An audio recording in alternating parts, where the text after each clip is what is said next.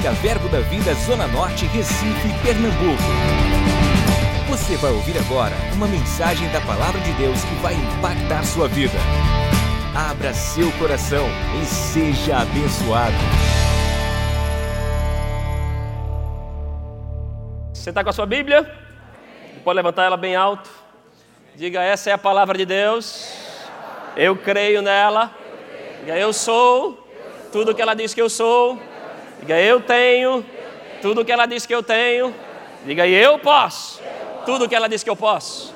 Diga: por causa dessa palavra, eu estou crescendo em graça e favor, em sabedoria e unção, em saúde e prosperidade, para a glória de Deus.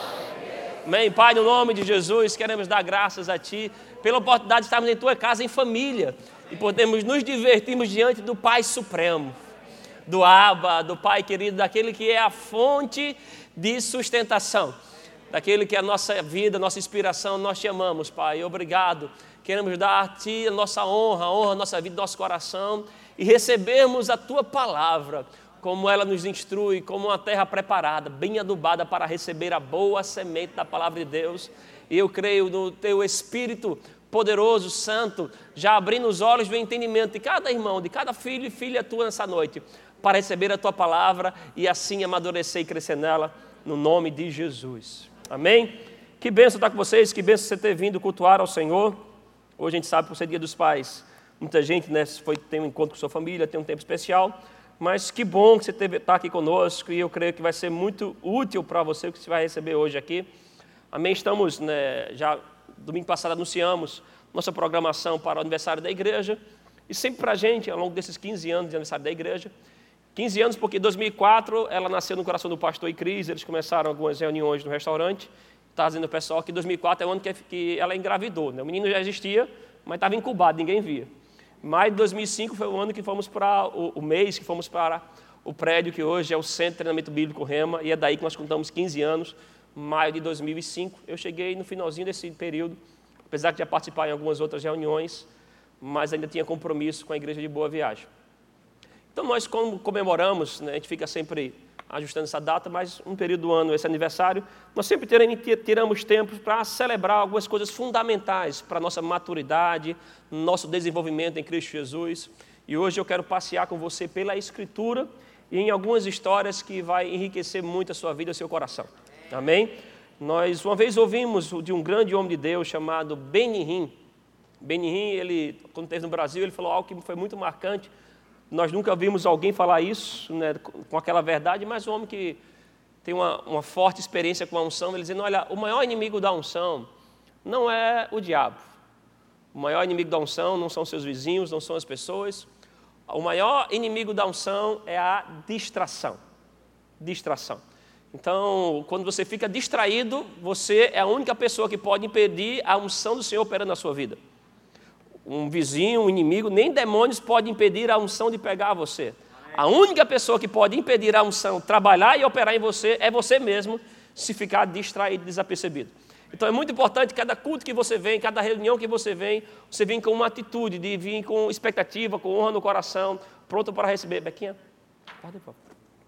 pronto para receber do Senhor, para crescer em Deus.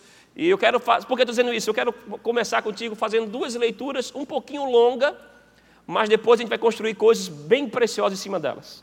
Então não fica distraído comigo, fica ligado. Eu creio, o Espírito Santo ele é chamado de o Espírito da verdade. Então, um dos trabalhos dele é pegar, fazer essa verdade da palavra de Deus brilhar no seu coração, abrir os teus olhos espirituais.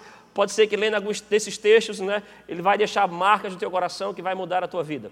Abre comigo em Gênesis capítulo 28. Gênesis 28. Eu quero ler com você versículo 10 ao 17. Depois a gente vai direto para Mateus 16 e vamos fazer uma comparação desses dois textos. Gênesis 28, versículo do 10 ao 17. História de Jacó, quando ele tem um sonho, um sonho, uma revelação com o Senhor. Você está lá? Diz: Partiu Jacó de Beceba e seguiu para Arã. Tendo chegado a certo lugar, ali passou a noite, pois já era sol posto, tomou uma das pedras. Repita comigo: pedra. do lugar, fê-la seu travesseiro e deitou ali mesmo para dormir. E sonhou, exposta na terra uma escada, cujo topo atingia o céu, e os anjos de Deus subiam e desciam por ela. Perto dele estava o Senhor. Aleluia, perto dele estava o Senhor. E lhe disse: Eu sou o Senhor. Aleluia. Deus de Abraão, teu pai, e Deus de Isaac. A terra que agora estás deitado, eu te darei, a ti e a tua descendência. A tua descendência será como pó da terra. Estender-te-ás para o ocidente, para o oriente, para o norte, para o sul. E em ti, na tua descendência, serão abençoadas todas as famílias da terra. Diga, diga, diga comigo, diga, eu sou abençoado. E a minha família é abençoada. A Bíblia, ela fala em Hebreus 8, 5, que nós aprendemos a luz da antiga aliança através dos símbolos e figuras. Ela nos ensina porque elas apontam para Cristo. Aqui nós vamos tirar alguns símbolos e figuras que apontam para Cristo e também vamos é, entender, ler o que Cristo fala de algumas coisas que estão aqui. Amém? Volta comigo no texto. Ele aqui, né, está liberando uma bênção, e a bênção que Deus liberou através de Abraão, que passou em Isaac, que passou em Jacó, hoje chega até mim e a você nós somos abençoados. Libere sua fé comigo mais uma vez, diga: Eu sou abençoado. Diga: Minha família é abençoada.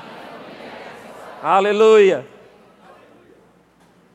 Verso 15 diz: Eis que estou contigo, aleluia, e te guardarei por onde quer que fores. Isso é uma promessa que chega para mim e para você.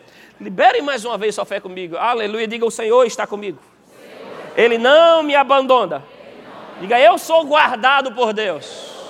Para onde eu for, Ele me guarda. Aleluia. Farei voltar à terra, porque não te desampararei, até cumprir eu aquilo que te hei referido.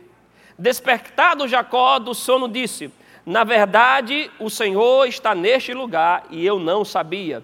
E temendo, disse: Quão temível na versão a mensagem diz quão maravilhoso, quão incrível, maravilhoso e santo.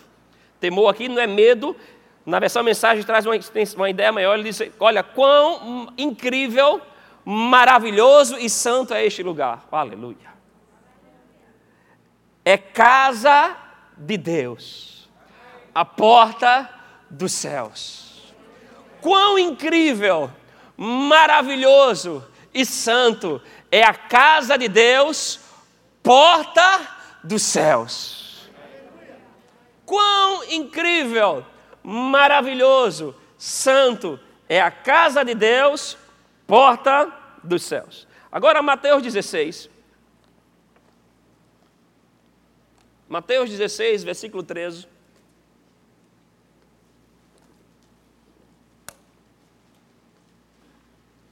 Mateus capítulo 16, versículo 13. Uma leitura um pouco longa, mas aí depois seja o que Deus quiser, amém? Indo Jesus para os lados de Cesareia de Filipe, perguntou a seus discípulos: Quem diz o povo seu filho do homem? E eles responderam: Uns dizem João Batista, outros Elias, outros e outros Jeremias, ou alguns dos profetas. Mas vós, continuou ele, quem dizeis que eu sou? Respondendo Simão Pedro, disse: Tu és o Cristo, o Filho do Deus vivo. Então Jesus lhe afirmou: Bem-aventurado és, Simão Barjonas, porque não foi carne e sangue que tu revelaram, mas meu Pai que está nos céus. Também eu te digo que tu és Pedro, e sobre esta pedra edificarei a minha igreja. As portas, plural do inferno, não prevalecerão contra ela. Dar-te-ei as chaves do reino dos céus. O que ligares na terra terá sido ligado nos céus e o que desligares na terra terá sido desligado nos céus. Louvado seja o Senhor por Sua palavra. Amém. Dois textos para nós tirarmos lições, e aqui traem algumas figuras que podemos encontrar, tanto em uma quanto em outra. No texto que nós lemos em Jacó, um dos patriarcas, Jacó, é, um patriarca que tem um nome mudado para Israel, né? ele era Jacó, o enganador, mas depois de uma experiência com Deus, ele se torna Israel, o príncipe escolhido de Deus. Mas aqui esse homem até então não estava, ele estava crescendo no conhecimento, na revelação do Senhor, e ele coloca uma pedra, Tudo que a Bíblia coloca desses símbolos, pedra, rocha, porta, isso tem lá na frente uma revelação para a gente, em Cristo Jesus. Ele deita sobre uma rocha e naquela rocha ele tem uma revelação e ele vê os céus abertos. Aleluia. Anjos descendo, anjos subindo, o Senhor com ele. Ele vê o Senhor o abençoando, liberava palavra de vida com ele, ele bênção para ele. Quando ele acorda, a revelação, o entendimento que ele tem, ele fez: Olha, eu estava no lugar que eu não estava percebendo, eu não estava sabendo, mas nesse lugar é a porta dos céus, aleluia, é a casa de Deus. Amém. Jesus, né, lá na frente, ele está aqui apresentando, numa conversa com Pedro, querendo saber qual é o entendimento que os homens tinham sobre ele. E Pedro diz: Olha, depois de que alguns diziam, Pedro fala por revelação: Você é o Cristo, você é o Filho de Deus vivo. Jesus diz: Olha, Pedro, é sobre esta pedra. Que pedra? A revelação de Cristo. Aleluia, que eu edificarei a minha igreja. Amém? Eu quero pegar algumas figuras e tirarmos né, ensinamentos, proveitos dela, né, lição dela para mim e para você. Primeiramente, em 1 Timóteo, capítulo 3, versículo 15, 1 Timóteo 3,15 diz: Para que se eu tardar, fique ciente como se deve proceder na casa de Deus, que é a igreja do Deus vivo, coluna e baluarte da verdade. Jacó, ele tem uma visão, ele diz, olha, isso aqui é casa de Deus, é porta dos céus. Aqui Timóteo está dizendo, olha, a casa de Deus é a igreja do Deus vivo. Aleluia. Então, se a casa de Deus é a igreja do Deus vivo, nesse lugar nós vamos encontrar portas dos céus abertos. Aleluia. A casa de Deus, né, e já pegando esse simbolismo, essa tipificação desse nome casa, casa para mim, para você, é um lugar de intimidade. Casa é um lugar de liberdade. Casa é um lugar onde você educa os seus filhos. Casa é um lugar de proteção. Casa é um lugar onde você fica à vontade. Aleluia. Por que nós nos reunimos numa casa como essa? Porque aqui nós nos reunimos para dar a Deus toda a liberdade que Ele quiser, para se manifestar, para educar os seus filhos, para amadurecer os seus filhos, para ter liberdade de se manifestar. Porque nós, se Deus está com você a cada dia, a cada, a cada dia da sua vida, Ele não te abandona. Por que é importante nós nos reunirmos? Porque quando nós nos reunimos, nós pegamos essa percepção de casa, e nessa casa Deus vai se manifestar. A casa de Deus é o lugar de portas abertas para Deus se manifestar para os seus filhos. Então, em cada reunião que você venha, venha com um desejo, venha com uma expectativa no seu coração. Olha, eu vou para um lugar onde Deus tem liberdade. Deus tem liberdade para se revelar, para curar, para me transformar, para me amadurecer, para me corrigir. Aleluia. Venha com o sentimento de que, olha, eu estou indo para a casa do meu Deus. É um lugar onde Deus tem liberdade. Se Deus, olha que Paulo fala, fique ciente de como se deve proceder na casa de Deus, que é a igreja do Deus vivo. Eu amo essa expressão de Jacó, casa de Deus, porta dos céus.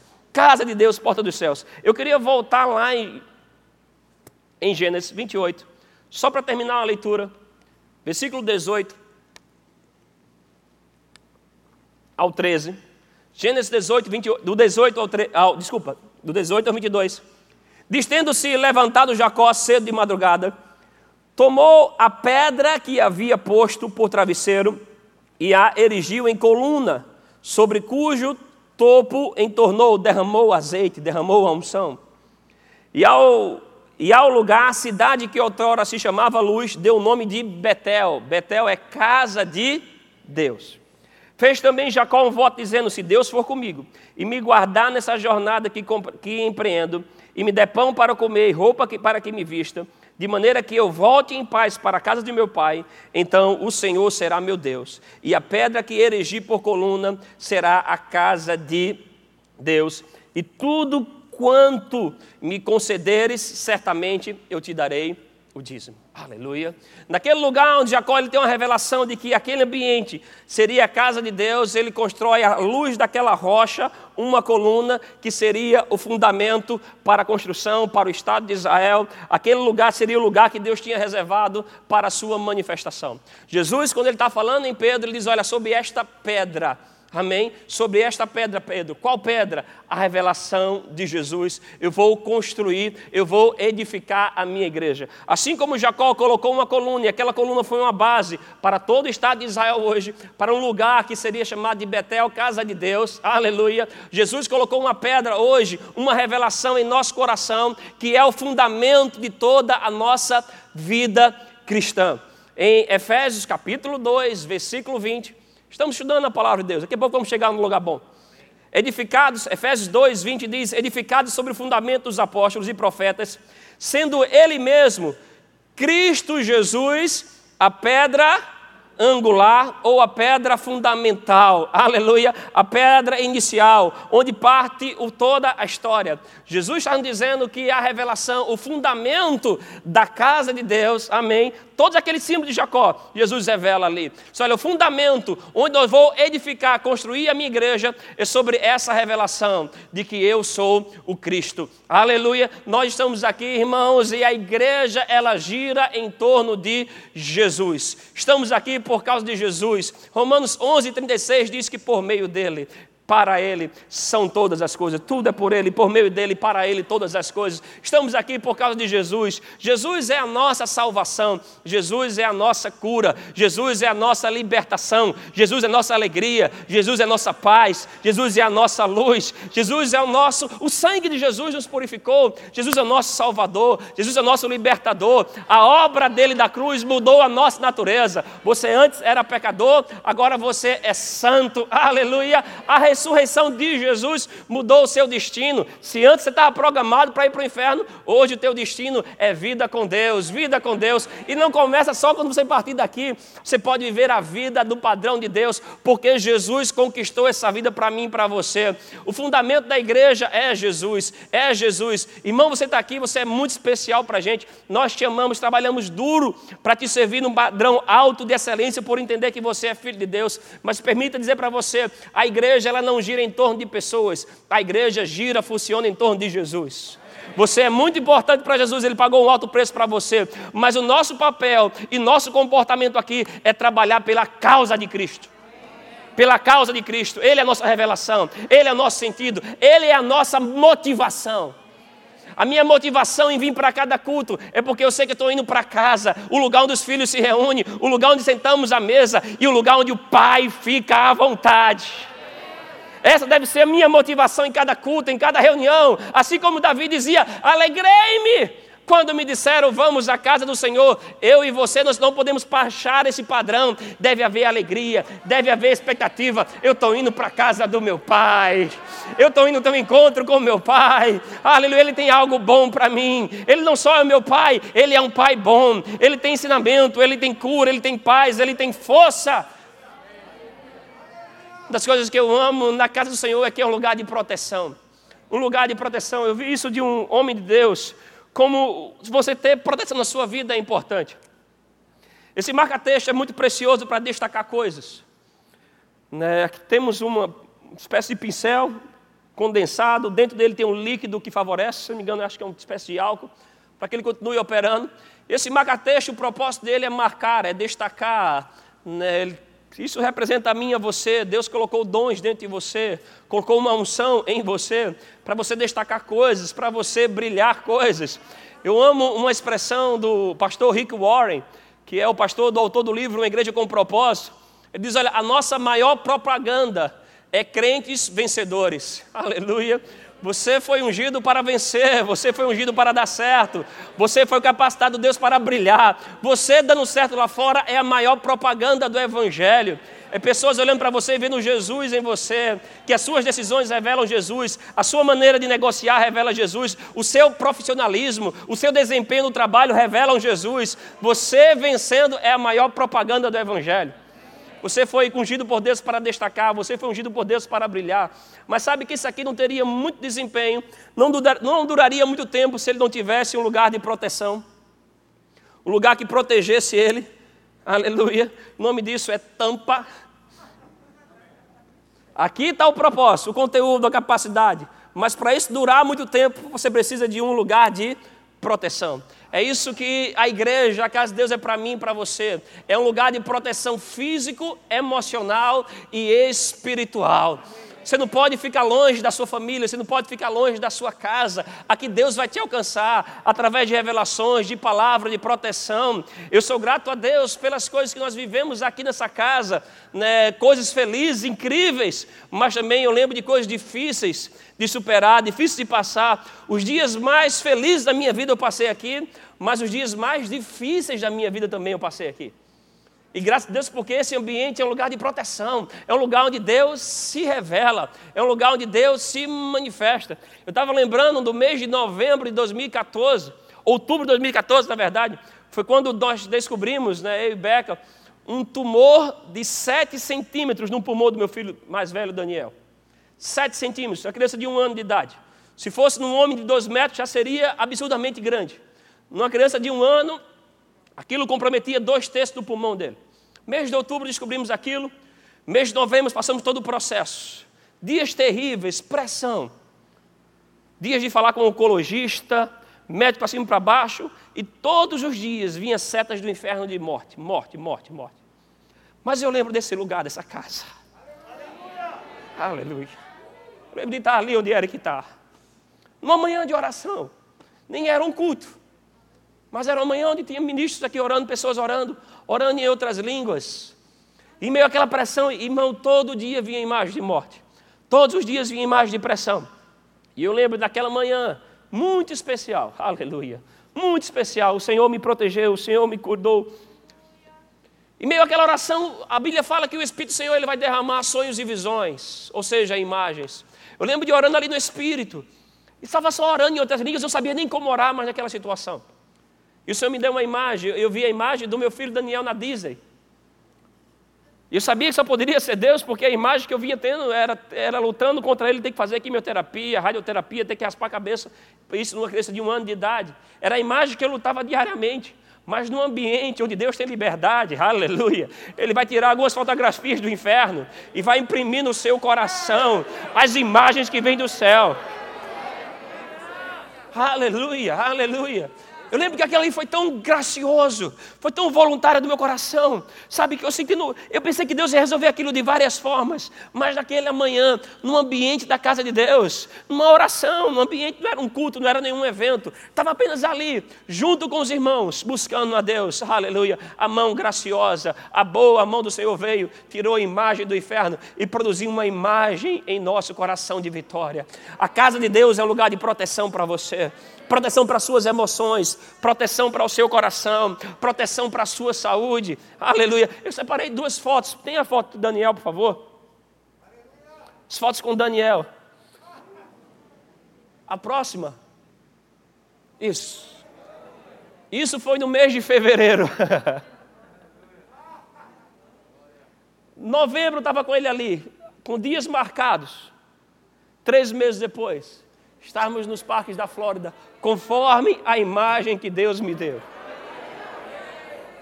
Essa imagem para mim fala muito, porque foi a imagem que hoje você vê aí, mas eu via no meu coração. Aleluia. Aleluia. Aleluia. Você não pode ficar fora da casa de Deus. É um lugar como esse que Deus tem liberdade para colocar imagens novas no seu coração. Pode tirar foto. Essa imagem eu levo muito comigo, porque é uma imagem que quando eu vejo eu me lembro. Hoje os meus olhos veem, mas antes os meus olhos veem, o meu coração viram que o meu filho não morreria, ele viveria e contaria os feitos do Senhor. Mas como é bom estar no lugar de proteção, no lugar de ambiente de fé, no lugar onde pessoas estão liberando palavras para te puxar para cima. Nos momentos mais difíceis da tua vida, você tem paternidade da parte de Deus. Que se expressa por meio dos pais na terra, dos irmãos, e aquela imagem que Deus deu, para mim foi muito preciosa, irmãos, no meio daquela pressão, eu nem imaginava considerar viajar, só em sair daquilo já era bom demais. Só em vai estar para casa e estar dormindo em paz, sem nenhuma preocupação com doença, já seria bom demais. Mas o nosso Deus, Ele faz infinitamente mais do que nós pedimos, pensamos ou imaginamos, conforme o seu poder que opera em nós. Você precisa de estar numa casa, porque casa é lugar de proteção. Você não pode ficar desarraigado. Toda ideia, eu acho interessante, né? Porque Jacó, ele fala da casa de Deus, porta dos céus, mas ele não fala a expressão igreja. A Bíblia segura essa expressão e eu tenho plena convicção que Deus fez isso em propósito, para que Jesus fosse o primeiro a falar ela.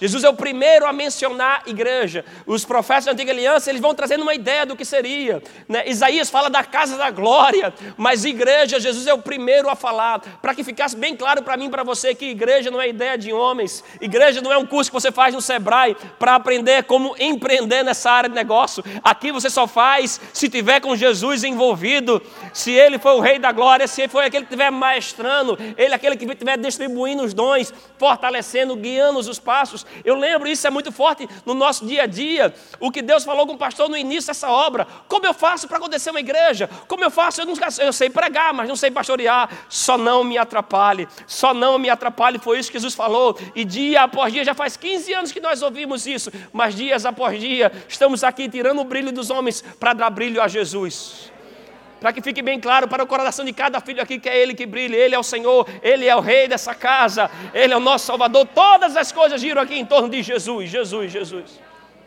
E a Bíblia deixa claro: olha, igreja é uma ideia de Jesus, igreja não é ideia de homem. E eu vim te dizer: Jesus é mais inteligente do que qualquer homem. Se alguém chegar para você com uma ideia melhor do que a igreja, não vá atrás dela. Isso é ideia de homens. Alguns podem dizer: ah, eu não vou para a igreja porque agora eu aprendi a cultuar pela internet. Ah, não vou para a igreja porque agora aprendi a cultuar pela televisão. É a mesma coisa. Ei, ei, não venha querer ter uma ideia melhor do que a de Jesus. Jesus falou que os filhos tinham que congregar, é porque tem algo especial nesse lugar quando os filhos se reúnem, quando os filhos estão juntos, aleluia. Não fica, irmãos, porque houve uma graça para nós desfrutarmos desse período de quatro meses, né? Sendo abençoado por um culto da internet. Não pega isso como modelo, como estilo de vida, porque foi, essa não foi a ideia de Jesus. A ideia de Jesus é você estar perto de gente, você estar junto dos filhos, aleluia. É, esse é o lugar casa, o lugar onde a família se reúne fundamento dela é Jesus. Ele é a pedra angular, ele é a pedra angular. Uma outra expressão que eu acho bem interessante que os dois textos usam é quando fala de porta. Porta. Só que Jacó, ele fala casa de Deus, porta do céu, singular. Jesus em João 10, versículo 9, João 10, versículo 9, permita citar para você, ele diz, Jesus falando, eu sou a porta. Se alguém entrar por mim, será salvo. Entrará e sairá e achará pastagem. Jesus é a porta. Jacó ele fala da porta singular. Jesus, quando fala do inferno, ele fala portas plural. O único meio de você se relacionar com Deus é através de Jesus e da maneira de Jesus. O inferno tem várias portas, várias possibilidades para você ir para lá, mas o único caminho que leva a Deus é Jesus. Ele é a porta, ele é o lugar de manifestação. Porta, para esse contexto, esse povo também simbolizava as portas das cidades, era um lugar onde os sábios se reuniam para trazer decisões sobre a cidade, traziam uma ideia de governo. O se reunir às portas é trazer uma ideia de governo, de conquistas. Aleluia. Isso também são simbolismo de autoridade para o contexto dele. Amém? É na igreja do Senhor Jesus, que é a porta dos céus. Aleluia. Onde o Senhor vai revelar a sua autoridade aqui na terra. Em Efésios capítulo 1, versículo 22. Efésios 1, 22. E diz: E pôs todas as coisas debaixo dos pés, para ser o cabeça sobre todas as coisas, o deu à igreja. Verso 23. A qual é o seu corpo, a plenitude daquele que a tudo enche em todas as coisas. Jesus ele conquistou a autoridade, ele humilhou a Satanás e agora ele pegou essa autoridade e liberou sobre a sua igreja. Você hoje tem autoridade. A Bíblia fala que nós somos o corpo de Cristo, somos a plenitude. É através da igreja que Jesus vai se manifestar aqui na terra através da visão que ele coloca como igreja, através do movimento da igreja, será lugar de manifestação dos céus na terra, de cura, de paz. Qual é a vontade de Deus? Olhe para a sua igreja, que é através dela que ele vai fazer propaganda dos céus aqui na terra. Por isso, a igreja tem que ser um lugar de verdade, de paz, de alegria, de prosperidade. A gente não se reúne na igreja para estar contando derrota, contando o, o, as pressões, contando as dores. Estamos aqui para contar o que Cristo fez. Que, embora a gente passe por dores, Ele é a nossa cura, Ele é a nossa salvação. Você pode até passar por aquilo, mas isso não é o ponto final da tua história. O ponto final é quando você, aleluia, prova das portas dos céus lugar de manifestação de Deus na sua vida. Aleluia, lugar de manifestação de Deus. E o último ponto que eu queria fazer essa analogia, e daí começamos a crescer, é o depoimento que nós vemos Jacó falando, do versículo 18 ao 22. Ele diz: Olha, se o Senhor for comigo, se Ele me abençoar nessa jornada, se Ele cumprir tudo aquilo que prometeu, Ele será o meu Deus, e de tudo eu lhe darei o dízimo, eu vou fazer a obra dele acontecer. Quando Jacó fala sobre isso, ele ainda não tinha revelação plena do Senhor, ele estava crescendo com o Senhor. Lembra que a Bíblia é uma revelação progressiva, ele não conhecia Deus plenamente. Então ele diz: Olha, se o Senhor Deus cumprir, eu vou me comprometer também. Só que Jesus, aleluia, é a revelação plena daquele texto, e tudo aquilo que Jacó ele diz: Olha, se o Senhor fizer, Jesus já fez. Diz, olha, se o Senhor for comigo, se Ele me guardar, se Ele me abençoar, eu vou servir a Ele. Jesus, Ele já morreu, ressuscitou por você, Ele já te abençoou, Ele está com você, Ele não te abandona, a parte dele já foi feita, agora cabe a mim e a você cumprir a nossa parte. Jacó ele diz: Olha, se o Senhor for fiel e cumprir, eu vou me comprometer. Mas Jesus, ele é fiel, Jesus já cumpriu, ele já te abençoou com toda sorte e bênção. Agora eu quero dar ênfase no nosso papel, que é de ter compromisso com a casa e com a causa do Senhor. Jacó ele diz: E a pedra, versículo 22, que erigir sobre por coluna será a casa de Deus e tudo quanto me concederes, certamente eu te darei, aleluia, o dízimo. Certamente tudo que você me fizer, eu vou te retribuir. É esse compromisso que eu quero dar ênfase a mim a você. Jacó falava de uma coisa que ele não conhecia, mas aí ele conheceu o Senhor, aleluia. Hoje eu e você conhecemos o Senhor. Tudo que Jacó tinha como esperança, hoje nós temos como realidade em Jesus. Jesus, ele é fiel, Jesus, ele é fiel. E uma das coisas que eu queria destacar com você aqui, já falamos sobre portas, já falamos sobre a rocha, já falamos sobre a igreja, mas eu queria falar sobre o meu e o seu papel, que é ter compromisso com essas verdades de Jesus. Assim como Jacó se comprometeu, eu quero falar com você sobre assumir no seu coração um compromisso. Jesus não te salvou só para te dar um nome nos céus para abençoar você, um nome nos céus e uma cadeira aqui numa igreja, e você vem, se reúne a cada culto, é abençoado, recebe uma palavra e volta na próxima semana. Ei, ei, eu e você nós não estamos aqui com isso. Jesus aí fala que a proposta dele não é só nos salvar, mas chegarmos à plenitude de, à plenitude de Cristo, à maturidade dele. Então é tempo, irmãos, de eu e você crescermos em maturidade. Estamos aqui para crescermos na plenitude, chegarmos à maturidade de Jesus, e para isso só vamos fazer se tivermos compromisso.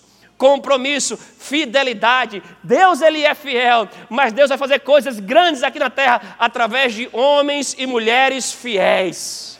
Um grande homem para Deus é um homem fiel. Uma grande mulher de Deus é uma mulher fiel. É tempo de nos colocarmos em compromisso, compromisso com as coisas de Deus compromisso com a casa, compromisso com a causa. Aleluia, compromisso. Muitos aqui foram quatro meses que você ficou um período de espécie de férias ministerial. Férias no seu propósito. Descansou, relaxou, curtiu, viu o que os outros estão fazendo, mas não deixe a temperatura do seu coração se apagar ou se abaixar, ou abaixar. A minha oração nesses dias, orando por você que estaria aqui hoje, ou nos acompanhando na internet, é que o fogo de Deus ia queimar no seu coração e ia acender mais uma vez esse senso de compromisso com a casa e com a causa de Jesus compromisso. Eu oro pelo Espírito Santo despertando no seu coração um compromisso. Comprometimento com a obra de Deus, comprometimento com a casa de Deus. Não é ideia de homens, é ideia de Jesus. É nesse lugar que Ele vai nos fortalecer, é nesse lugar que nós vamos provar. Irmãos, você tem o Espírito Santo, mas as maiores manifestações de unção que você vai experimentar na sua vida pessoal vai ser quando estiver reunido com os outros. É interessante que em Efésios, quando ele fala sobre ficarmos cheios do Espírito Santo, a expressão é enchei-vos. Enchei-vos é no coletivo, é no plural, ou seja, façam isso juntos. Enchei-vos do Espírito, aleluia. Nos reunimos aqui para entrarmos em novos níveis de unção, novos níveis de revelação, novos níveis de experiência com a glória de Deus. A Bíblia fala Cristo em vós, a esperança da glória, mas isso é para o incrédulo. Para eu e você que já conhecemos, Cristo em nós é a experiência da glória. Cada vez que nos reunimos aqui era para termos experiências, aleluia. Cada cristão, quando vem para o culto, ele tem que vir com essa, essa atitude: eu estou indo lá porque eu tenho um compromisso com a casa do Senhor. Eu não vou só para ser abençoado, eu vou para ser uma bênção. Eu vi esse homem de Deus chamado Rick Warren dizendo: ela, você pode ser um consumidor ou você pode ser um provedor da casa de Deus. O consumidor, ele sai de casa, ele vem para o culto, ele volta para o culto com um pão. Ele foi abençoado, ele, ele adquiriu algo ao vir, ele saiu e voltou com pão. O provedor é diferente, Deus já libera ele de casa com sementes. Ele já sai de casa com algo para abençoar. Ele tem uma revelação, ele tem um abraço, ele tem uma palavra, ele tem uma oferta. Ele vem para ser um cooperador, porque ele tem compromisso com a casa de Deus. Ele vem não só para assistir, ele vem para participar. Ele não assiste louvor, ele não fica só assistindo a pregação, ele está participando, ele está recebendo, ele está dizendo: olha, eu vou colocar em prática, eu vou viver com aquilo, isso, tudo isso, eu vou responder o que o Senhor está fazendo. Eu tenho compromisso, compromisso, compromisso com a casa de Deus. Isaías 64, versículo 4. Isaías 64, versículo 4 diz que, desde, porque desde a antiguidade não se ouviu, nem com o ouvido se percebeu, nem com os olhos se viu Deus além de ti, que trabalha para aquele que nele espera. 1 Coríntios 2, 9. 1 Coríntios 2, versículo 9. Mas, como está escrito, nem olhos viram, nem ouvidos ouviram, nem jamais penetrou em coração humano o que Deus tem preparado para aqueles que o amam. Em um texto, ele diz que Deus está trabalhando por aquele que neles esperam. Aqui diz que Deus está fazendo coisas incríveis para aqueles que o amam. E um texto para quem espera, em outros para quem o ama. Ei, se você ama, você vai esperar em Deus. E você só vai conseguir esperar em Deus se você tiver compromisso no seu coração. Ama o Senhor, se comprometa com as coisas dele. Se comprometa com o reino dele. As pessoas de compromissos, a Bíblia fala que os olhos do Senhor passam por toda a terra, buscando um coração que seja inteiramente dele. Seu coração dá prova de ser inteiramente do Senhor, quando Deus acha no seu coração compromisso com a palavra dele, compromisso com o propósito dele para a sua vida. Aleluia! Como está o seu compromisso com as coisas de Deus? Como está o seu compromisso com a palavra de Deus? Como está o seu compromisso com a casa de Deus? Responda no seu coração essa pergunta. O reino de Deus está se expandindo na terra por causa de você? Responda no seu coração essa pergunta. O reino de Deus está se expandindo, está crescendo. O pastor de manhã mostrou um mapa do avanço do cristianismo. Ei, é culpa nossa no bom sentido? Qual o seu compromisso com o Evangelho? Qual o seu compromisso em salvar pessoas? Qual o seu compromisso com a casa do Senhor?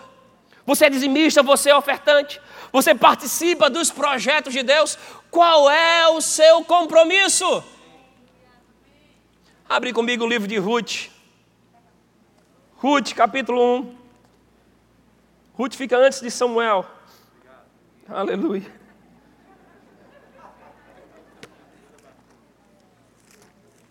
Capítulo 1.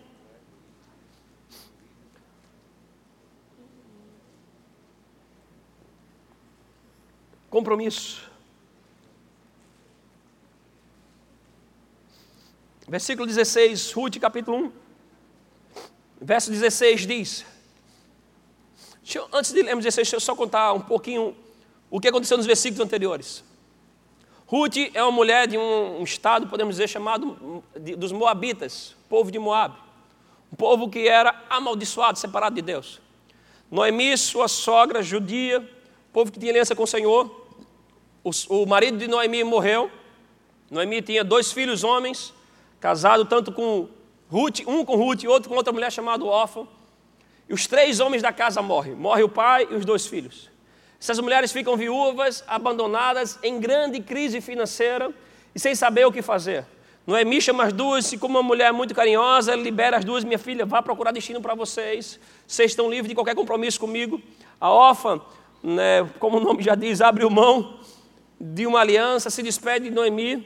E Ruth deixa aqui uma declaração que eu quero tirar algumas lições para mim e para você, que mostra o coração de uma pessoa que tem compromisso.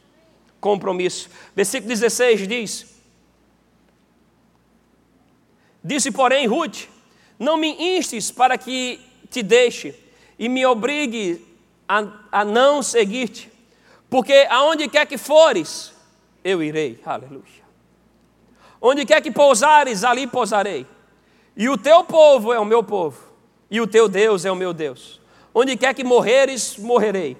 E, e, e eu e aí serei sepultada. Faça-me o Senhor o bem que lhe aprouver, se outra coisa que não seja morte me separará de ti. Uau, que depoimento rico.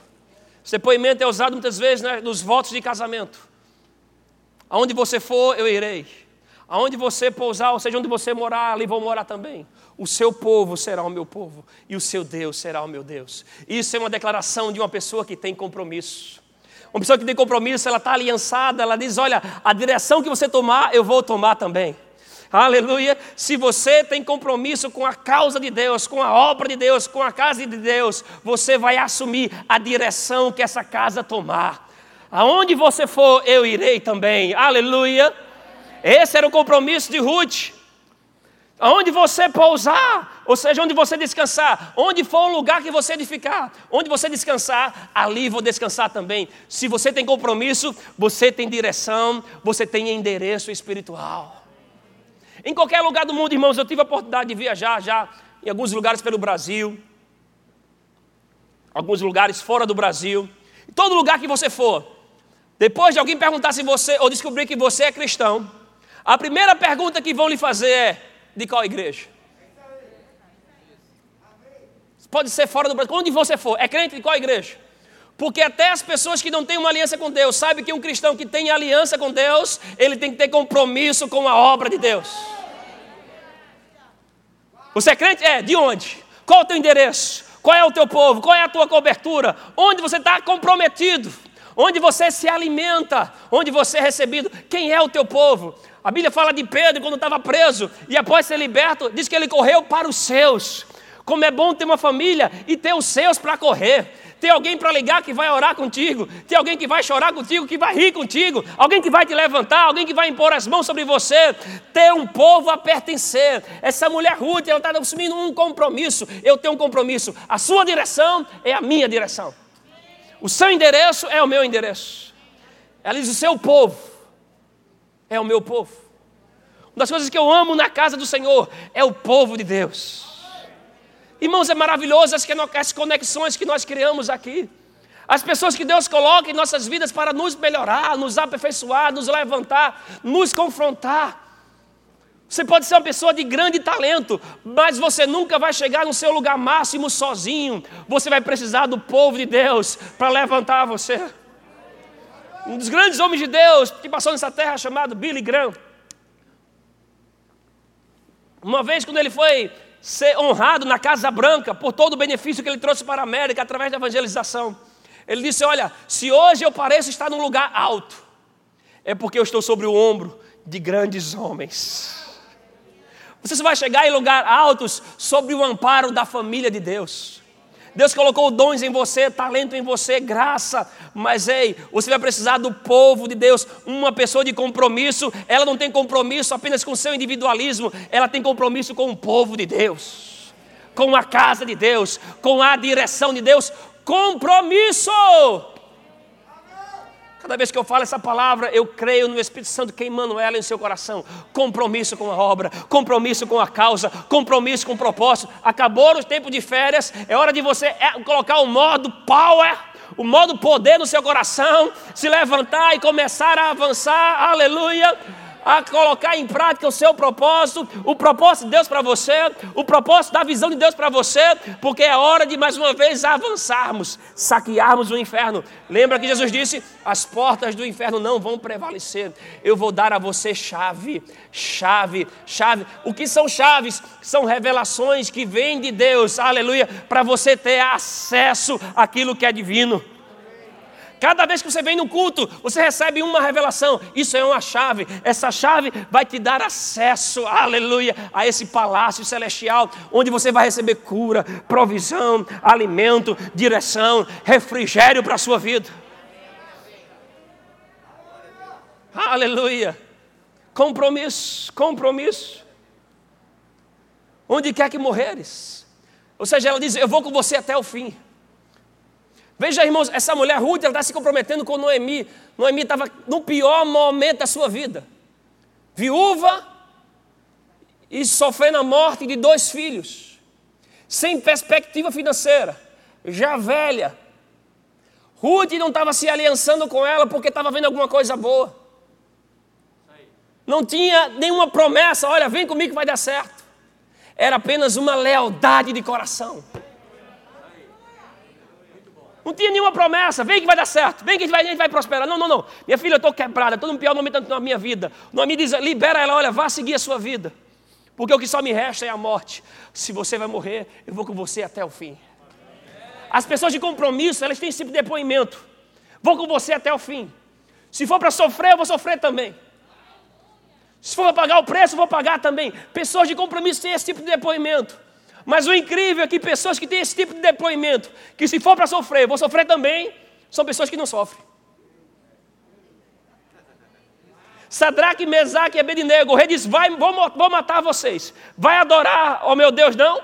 Vai deixar de adorar o seu Deus, não? Não, não, não. Eu tenho um compromisso com Deus. Tem compromisso com Deus? Após a coisa vai ficar pior. Vou aumentar sete vezes mais a fornalha. Estou nem aí, rei. Se for para morrer, a gente morre. Mas eu tenho um compromisso com Deus. Quando entra na fornalha, Jesus entra com eles.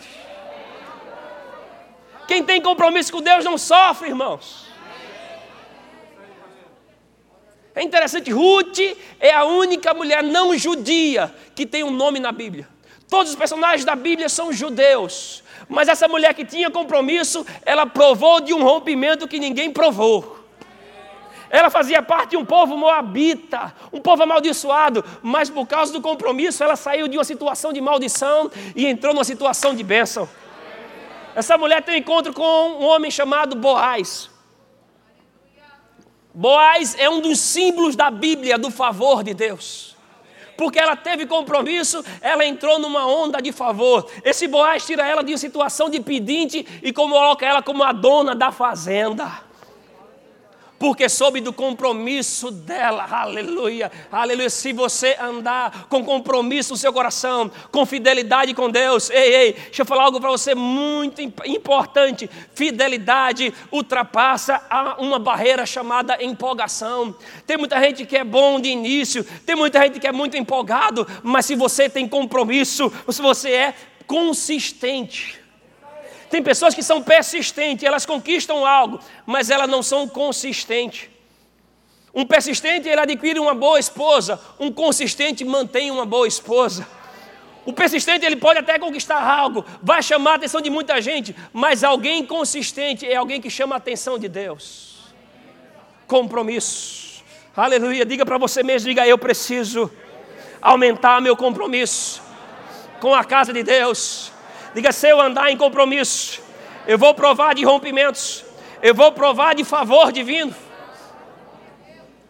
Essa mulher, ela foge de todo o protocolo da Bíblia. A, a Bíblia é Deus tratando lá com os judeus no Antigo Testamento, e no Novo trazendo isso para a igreja. Mas mesmo assim, na ótica dos judeus. Aí Deus vem, quebra todo o protocolo, todo o tradicionalismo, por quê? Porque encontrou alguém de compromisso se prepara, o teu compromisso vai quebrar alguns protocolos divinos para Deus te alcançar. Alguns protocolos na terra. Melhor dizendo, ah, na minha empresa, para ser promovido, tem que fazer isso, isso e isso. Mas quando você tem compromisso com Deus, Deus é especialista em pegar você aqui e colocar você em lugares altos. Em favorecer você, quando você é alguém que tem compromisso. Qual o teu compromisso com a causa do Evangelho? Compromisso. Compromisso no seu coração. Fidelidade, honra a Deus, vai te colocar em lugares altos. O Senhor, Ele diz: servo bom e fiel, foste fiel no pouco, sobre o muito te colocarei. Aleluia, servo bom e fiel. Esse está pronto para ouvir isso do seu Deus. Deus vai, pode encontrar em você bondade, fidelidade, compromisso com as coisas dele. Se você é filho de Deus, você tem compromisso com a casa dele. Eu não posso ter compromisso com um homem e desrespeitar a casa dele.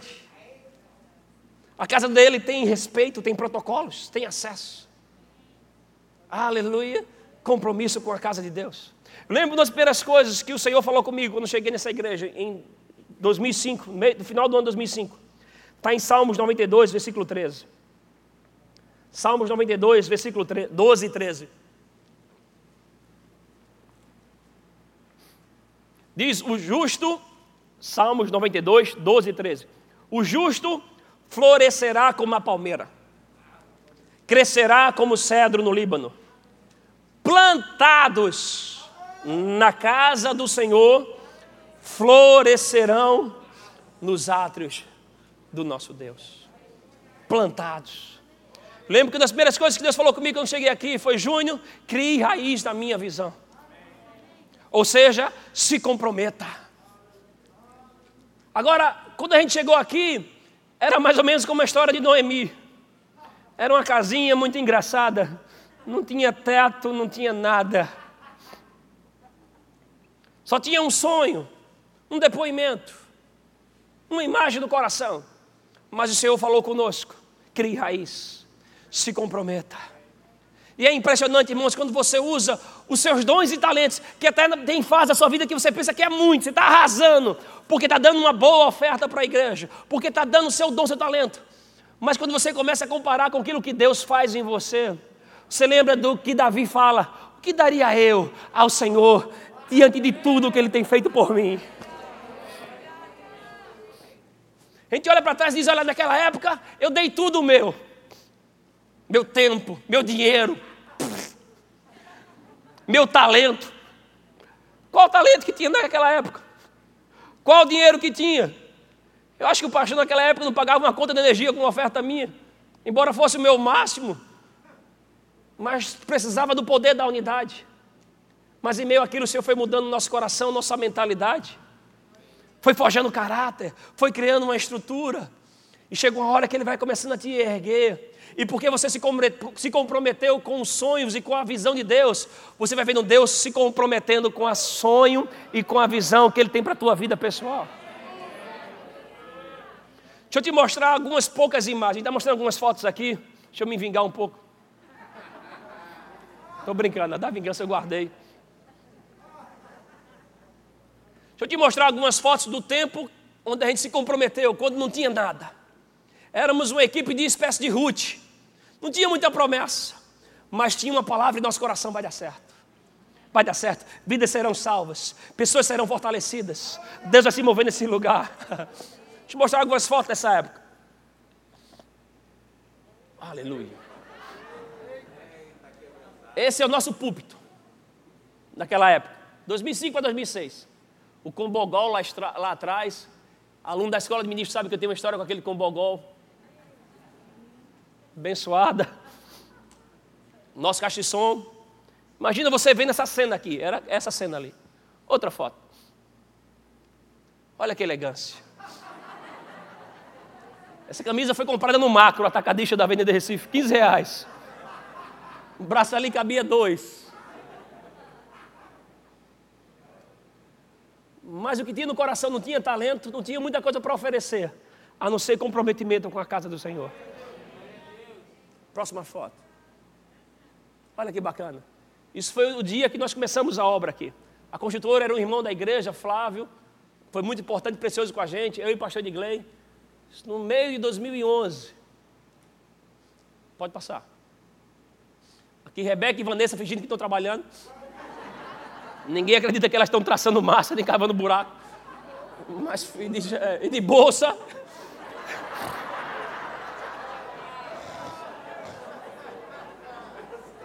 Aleluia. Essa foto é mais ou menos aí no meio da igreja ali. Outra. Olha aí.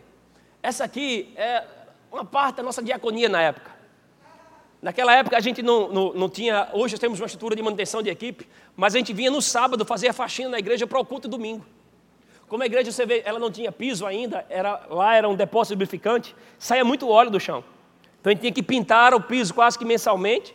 A gente vinha nos sábados limpar, preparar. O pastor tá ali varrendo com a gente, limpando, para no outro dia estar tá pregando, tá de paletó, pregando para a gente, debaixo de monção. Mas o sábado a gente vinha para poder limpar, para receber o povo. Outra foto. Isso aqui é Cristiane. Dessa, dessas manhãs de faxina, tinha muito momento que a gente parava para oração. Lembro de uma faxina dessa, o pastor orando por mim, derramando um balde de água, como símbolo profético. Aqui era crise, lavando os pés. Cristiano estava com as mulheres de um lado, o pastor com os homens do outro. Lavando os pés, nos ensinando sobre humildade. Né? Coisas que talvez você não veja, né? essas fotos bastidores, mas faz parte de um tempo de comprometimento nosso.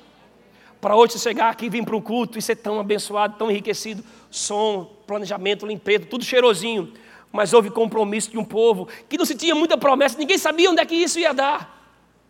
Mas Deus nos quitamos hoje, abençoados, favorecidos. Outra imagem. Olha que lindo.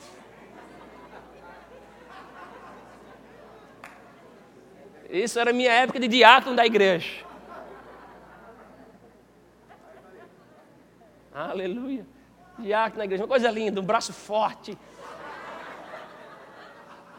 e Rebeca apaixonada nessa época.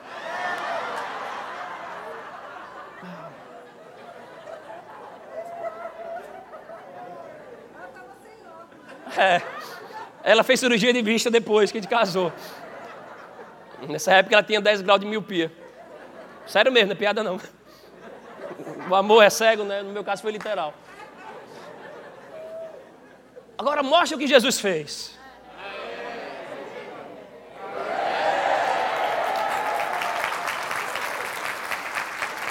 Aleluia!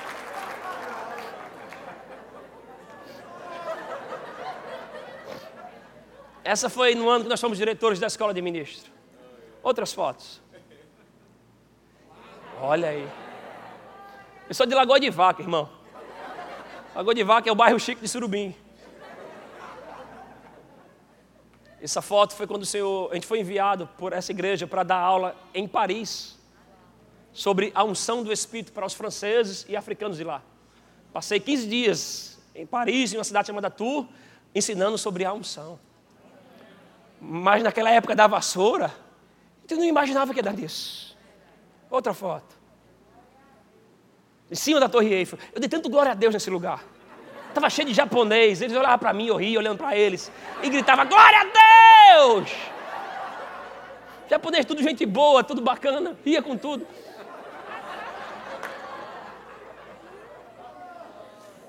Mas alguns anos antes dessa foto, gente estava tendo os pés lavados pelo pastor, por honrar o serviço que era prestado todos os sábados na faxina da igreja.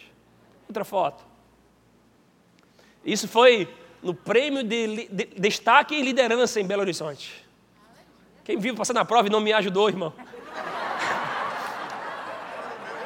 Quando me vê na benção, vão se arrepender. Eu nunca imaginei na vida usar um smoke. Quando cheguei lá, eles me pegaram, levaram para provar roupa, experimentar, pagaram tudo. Para receber prêmio, destaque e liderança. Mas quando Deus treinou isso na gente, compromisso com a vassoura, com a limpeza, com a causa de Deus, não importa no que fosse. Mas está bom aí. Compromisso. Compromisso vai liberar favor para você. Compromisso vai te colocar em lugares altos. Ele se comprometeu com tudo o que aparecia. Jacó diz: Olha, até as minhas finanças vou colocar nisso. Quando você está comprometido com a causa de Deus, você não tem reticência, você não tem prerrogativas, isso sim, isso não. O que Deus pedir, eu vou me entregar diante de tudo o que Ele fez por mim. Eu lembro quando a gente veio para cá, nós pagamos um aluguel de 3 mil. Como iam pagarmos um aluguel de 25, primeiro seis meses, no período da construção, ele segurou por 15. Mas a equipe de pastores, diretoria de liderança, cada um se comprometeu com 500 reais mensais para que hoje estivéssemos aqui. A obra lá se mantinha e um grupo de pessoas comprometidas preparou um ambiente para você vir hoje e ser tua família ser restaurada, transforma. Compromisso. Compromisso. Cada proposta de aniversário que aparecia aqui, Deus ia mudando nossa mentalidade, ia nos favorecendo, rasgando nossa mente. Tendo experiências com o Senhor. Quando você está comprometido, você está comprometido com o seu tempo. Eu lembro de um desses sábados de faxina, era, era aniversário da minha irmã estava morando no interior. Eu fui para casa, eu eu, eu fui para o interior na sexta-feira, tive um tempo com eles, tomei café da manhã, voltei do interior, duas horas de carro, vim, participei da faxina, acabou a faxina, peguei o carro de meio-dia, voltei para o interior para almoçar com a família. Quando terminou, voltei para Recife para poder participar do culto. Porque tinha no meu coração compromisso. Compromisso, compromisso. Hoje eu fico pensando no que Deus fez. Mudou a minha aparência. mudou a minha mentalidade. Mudou meu coração, mudou minhas finanças, mudou minhas escolhas. Porque quando você se compromete com Deus, Deus se compromete com você. Aleluia. Aleluia. Jesus disse: Ele edificarei a minha igreja. O louvor pode vir. Eu amo essa expressão dos lábios de Jesus, minha igreja. Ele fala minha igreja, Jesus, porque Ele é o dono dela, Ele é o Senhor dela, Ele é o cabeça dela. Mas eu creio que eu e você também temos liberdade para usar essa expressão minha igreja. Não porque a gente é dono dela, não porque a gente é senhor dela, mas porque pertencemos a ela. Eu não sou dono da minha família. Eu participo da minha família. Eu não sei a sua, mas a minha família não é perfeita. A minha família tem problemas. A minha família tem dia que eu chego em casa, a casa está bagunçada. Tenho duas crianças em casa que, por mais que a mãe trabalhe, a avó trabalhe, a Rebeca tem, são quatro empregos diferentes, mais o trabalho na igreja. Chega em casa, dois meninos. E por mais que se esforce, ainda tem coisas que ainda fica para lá e para cá. Esses dias eu cheguei em casa, eu estava procurando barbeador, não encontrei. Descobri o barbeador dentro do meu sapato. É a minha família, ela não é perfeita. Mas ei, não mexa com a minha família, é minha. Não fale mal da minha casa, não fale mal dos meus filhos, é meu. Não é perfeito, mas é o que eu tenho. A minha igreja ela não é perfeita. Mas não fale mal dela não.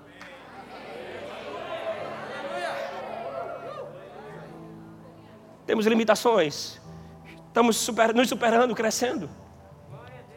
Temos dia após dia, o pastor e Cristo nos mentoreado, precisamos nos arrepender disso, precisamos melhorar naquilo, precisamos crescer, precisamos andar mais em amor, andar mais em fé, precisamos ajudar mais, dia após dia.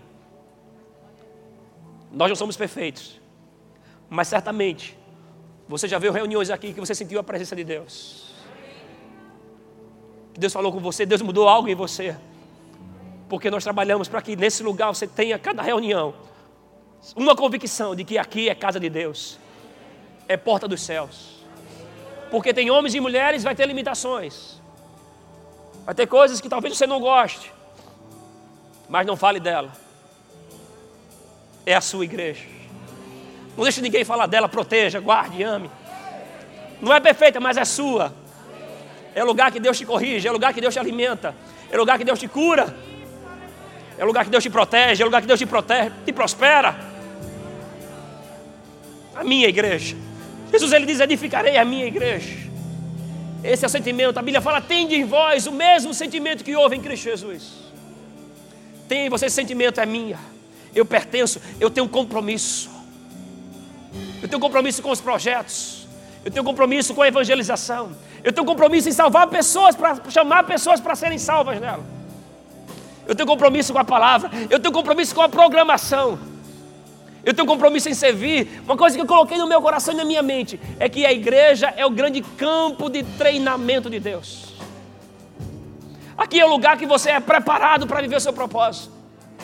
Só a igreja você vai encontrar uma pessoa que nem terminou o segundo grau, liderando departamento, e nesse departamento tem doutor, tem juiz federal. E aqueles Funciona porque tem princípio de honra, de submissão, de amor. E porque tem graça, tem unção para isso. O Senhor ele diz em Salmos 89, 20: Encontrei Davi, o meu servo, com meu santo óleo ungir. Se Deus encontrar com você servindo com compromisso, se prepara, haverá unção sobre a sua vida.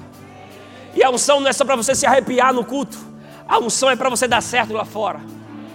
A unção é para você prosperar lá fora para você ser luz lá fora, para você andar em amor, em paciência, para em todo projeto que você entrar dar certo, porque você está lá. Se você tem compromisso com a causa de Deus, se prepara, você vai ver Deus se comprometendo com a tua vida. Você pode ficar em pé? Consagre o seu coração, Senhor. Vamos cantar essa canção. No seu coração, cante isso como uma oração sua. Adquira já em nossa livraria CDs, DVDs, livros, camisetas e muito mais. Entre em contato pelo telefone 81 30 31 5554 ou acesse nosso site verbozonanorte.com.br.